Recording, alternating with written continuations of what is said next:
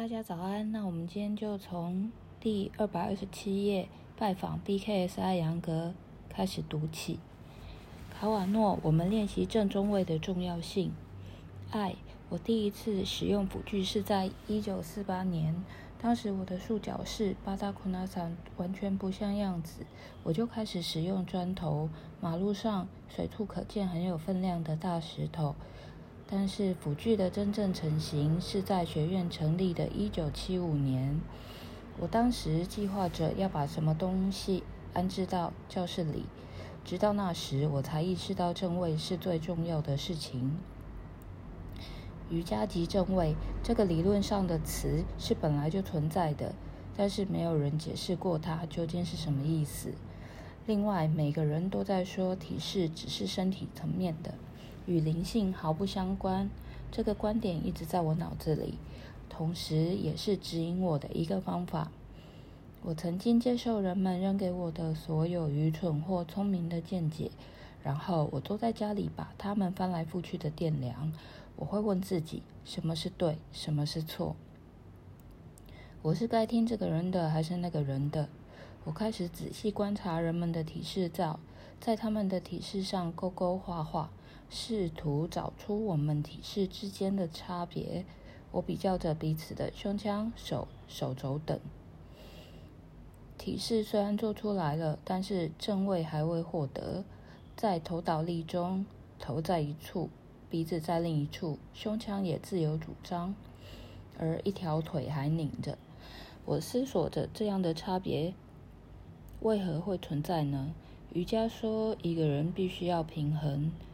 那么，这其中的正位究竟在哪儿呢？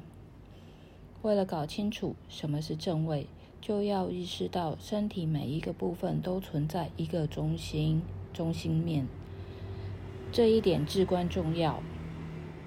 我们拿一个手指为例，将其中将其中线纵切的话，你就有了一个中心面。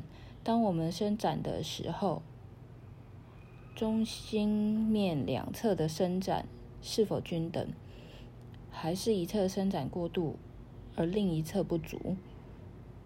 如果哪里存在着伸展过度，那么一定有什么地方伸展不足。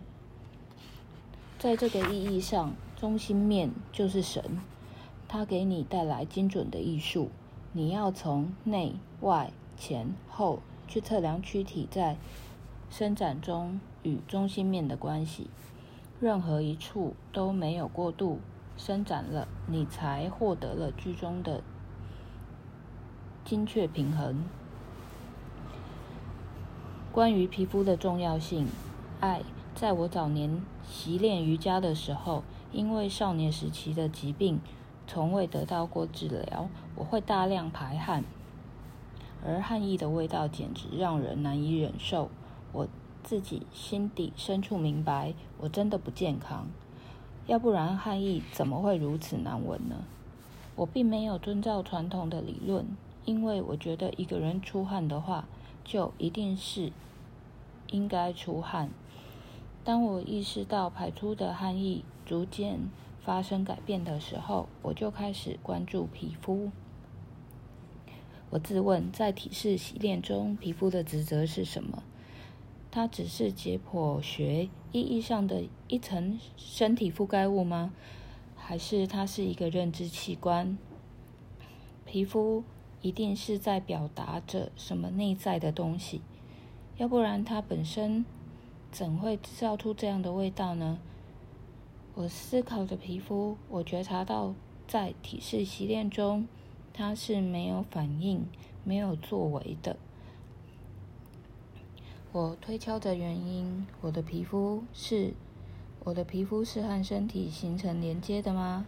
还是它是身体以外的？如果存在连接，它也应该动起来。那么就让我来学习皮肤的运动。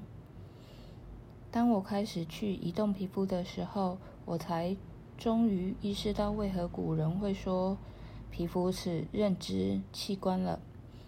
我很快意识到。那难闻的气味开始消失了，我能感受到一片一片的皮肤觉察到这一片比较厚，为什么会如此？当我开始在这一处做工的时候，它变得薄了一些。我拿定主意，皮肤的质量能告诉你脐下器官的质量。这就是为什么时至今日，我还在强调皮肤。卡，您在课上曾经说过，肉是解剖意义上的，而皮肤是自信器官。爱，是的，根据。数论派哲学，五大感官认知器官是具有五大元素特质的：土、水、火、风、空。这五个感官就是要去感受身体的温度、体式的反应，感受哪里创造了热量，哪里没有。我哪一刻在运动？每一个关节是否创造了空间？当我练习体式的时候，我把这五大元素的特质当成我的理解之源。我就是这样逐渐成长起来的。博家梵歌上说，理论上来讲，皮肤是田地，而智慧便是那个耕田人。耕田人细心培育田地来获得收成。于我而言，我的身体便。我的身体便是田地，而智慧就是这耕田人。我要找到身体和智慧在何处会面。我开始在身体上让智慧平衡。肉属于解剖系统，而皮肤则是一个认知器官。它和肌肉不同，它非常敏感。如果出现化脓或任何情况，皮肤就会将其表达出来，要不然疾病。就处于隐性状态。关于隔膜的角色，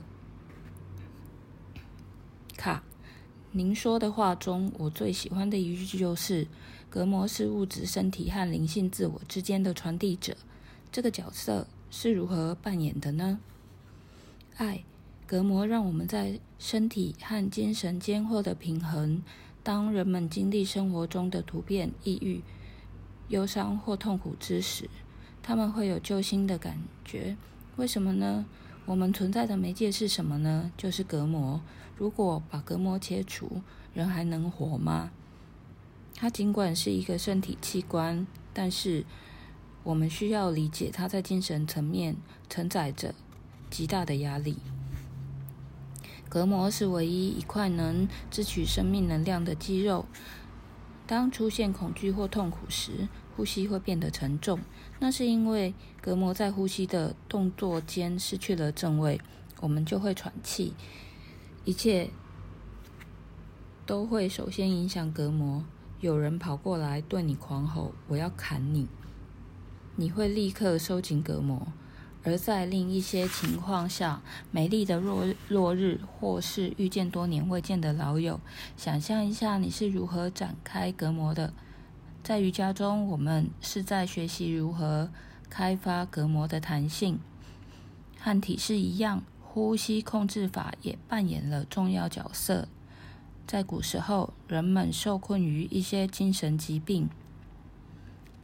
今天则出现了与压力相关的疾病，人们的痛苦是一样的。为什么？因为缺乏弹性。紧张和压力让隔膜变得更硬。我的应该是那样那个样子。我应该是那个样子。在生活中必须要有竞争力。我要接受所有的挑战。等等，尽管人们的确是从大脑接收了这些挑战，但哪里会因此而揪紧呢？这种揪紧一定是从隔膜开始的。隔膜是灵魂之窗。既然如此，那么你越紧张，这扇窗便关得越紧。如果隔膜是展开的，它就可以承载很多，不论是自信的、情感的，还是身体的。可如果你缩紧它，让它变硬，又哪里会有空间呢？关于瑜伽的医学因素，卡，我想问您几个关于瑜伽医学因素的问题。如果身体的某部分受伤了，那么大多数医生会说避免使用那一个区域。您的方法却是想方设法在那一区域做工。哎，确实如此。假如你的脚跟受伤了，在瑜伽中有两个体系：激励性的方法和刺激性的方法。其他的运动系统中没有激励性方法能让受伤的部位放松。如果一个跑步的人把一处肌肉拉伤了，那么他暂时就不能跑步了。如果他坚持，恐怕就只能进医院了。在瑜伽中有一些动作可以激励受伤部位，使其复原。那是一种疗愈性的碰触。我让他们大胆去做，因为那些体式会给伤处供给更多的供给，因为那些体式会给伤处供给更多的血液，助其更快复原。西医采用紫外线辐射来增进血液循环，瑜伽也在做同样一件事。这些姿势通过伸展和挤压其他区区域，给伤处提供更多的血流。我们以三角伸展式 （Trikonasana） 为例，详细说一下。当你做右侧的时候，因为右侧的收缩和左侧的伸展。本来流到左侧的血流到了右侧，并且被挤压。那么，当你去做另一侧的时候，左侧挤压，因为右侧有了自由，血液就可以流通无阻了。这就是我们为什么要强调做这个、做那个。一个举重运动员需要强化他的肱二头肌和肱三头肌，他在练习自己的肌肉层面的身体。但是很多人又问我们如何，我们如何强健肝脏或胰脏呢？我们的肌肉越来越结实的同时，如何保持肝脏的健康呢？瑜伽体式是具有引力的，能令血液涌向特定区域，使其更为健康。这样的引力具有强大的影响。无论我在哪里上课。我都会让大家专注于最大限度的增加血液循环，因为只有循环加强了，相应的器官才能健康。血流将能量输送到了不同的区域，细胞便拥有了健康。卡，是否有什么瑜伽不能治愈的身体问题？嗨，我要如何回答？努力是必须要付出的，哪怕只有百分之五的进步，也是一种成功。你见过我如何教授那些有先天缺陷的孩子？哪怕他们的进步只有百分之一，我也将其视为了不起的成绩。瑜伽作为行为的艺术，势必会产生积极影响，这种影响未必达到最大值。有时，种子。只需两天便可发芽，而有时则可能需要一两年的时间。坚持是核心。卡，我们常常听到瑜伽界的人说起强化神经这一西方医学不太讨论的概念，您能否您能否就此谈一谈？爱不是强化神经，应该是强化神经的耐力。神经耐力仰仗于神经细胞，神经携带着生物能量，而这种能量由血液供给，就像电流一般。如果神经细胞中有一个生物能量仓库，那么这个人就有无比的耐心。他们的神经坚固，可以承载更大的压力。如果只有紧张和压力的话，那么这个人就像是明明无存款，却要大把花钱一般。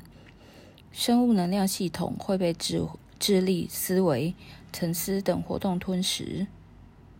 我们支取了仓库中所有的能量储存，于是人变垮了。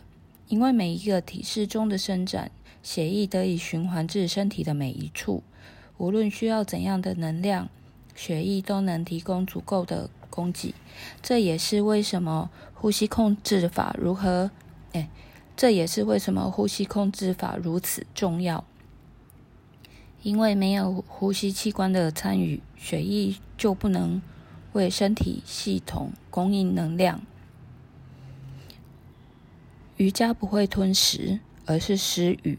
它的美就体现在此：当你练习头倒立的时候，血液充分流经头部，从体式中出来之后，整个人感觉神清气爽。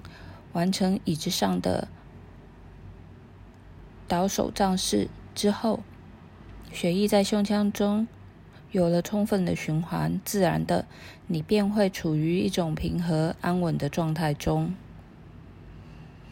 关于瑜伽和精神健康卡，您觉得没有瑜伽，人们能获得平衡的精神状态吗？爱会很困难，原因就在于我刚刚提及的神经系统。神经是无意识的头脑，我们的大脑和头脑属于有意识的智慧。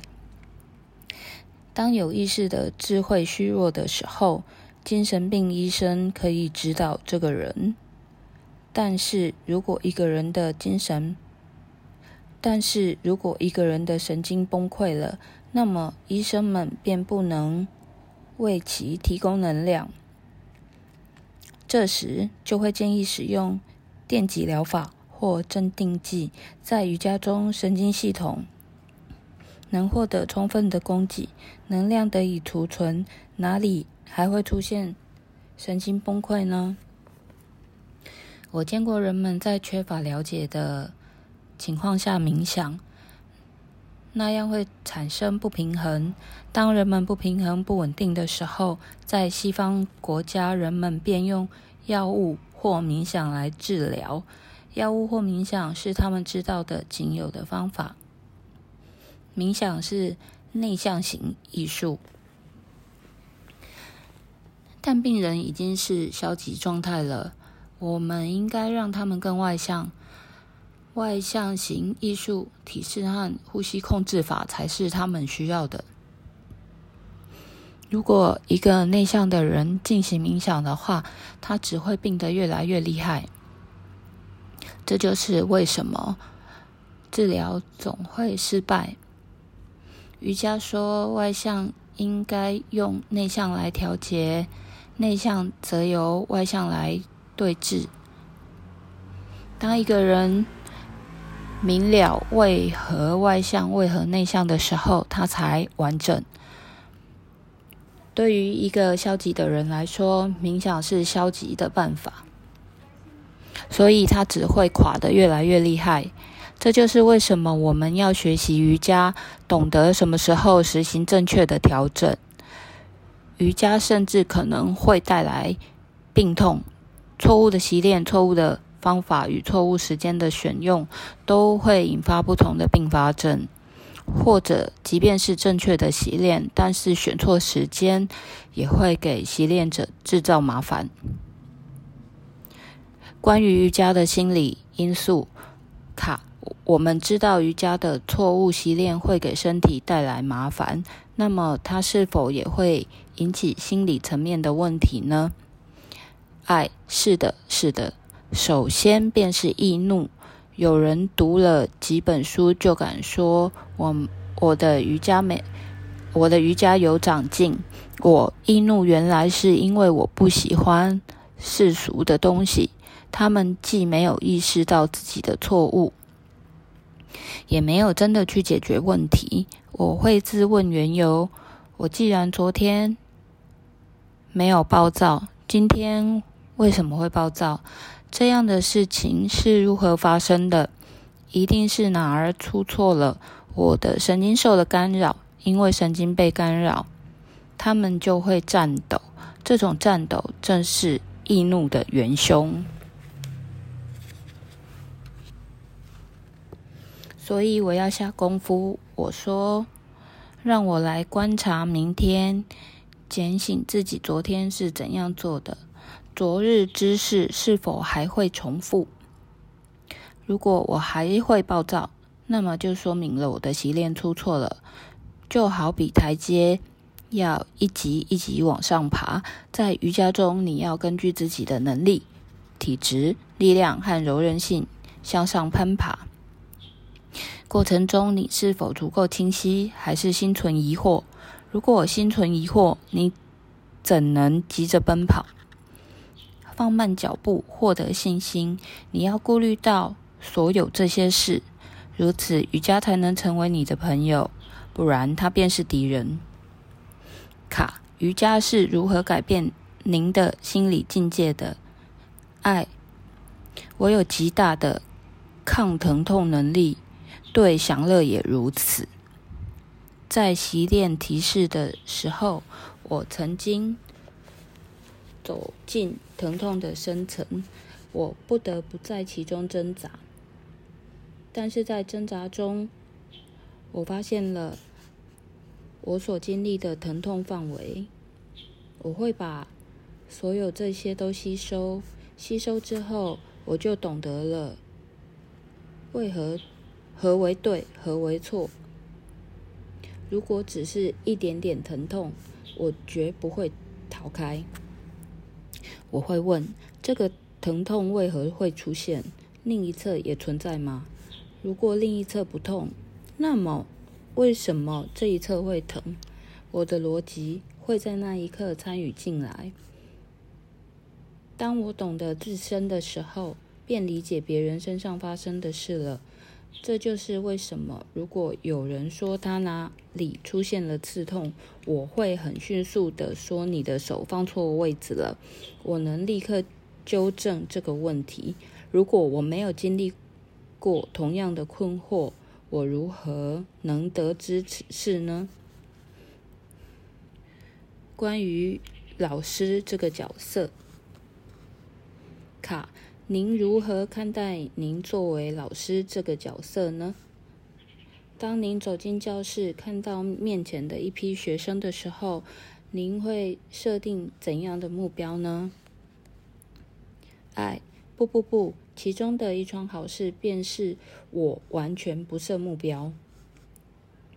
但当我开始上课之后，我会自问是否有可能让这些人。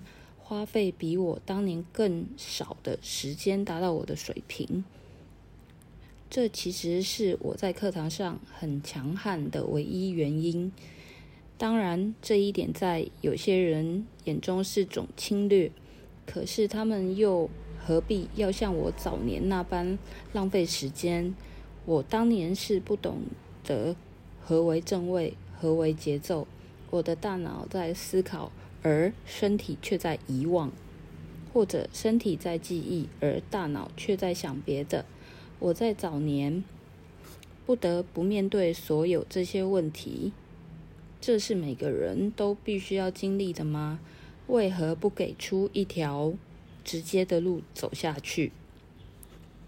卡，您认为一个瑜伽学生什么时候可以开始教课？在一个人。开始教学之前，是否应该开发出某些特质呢？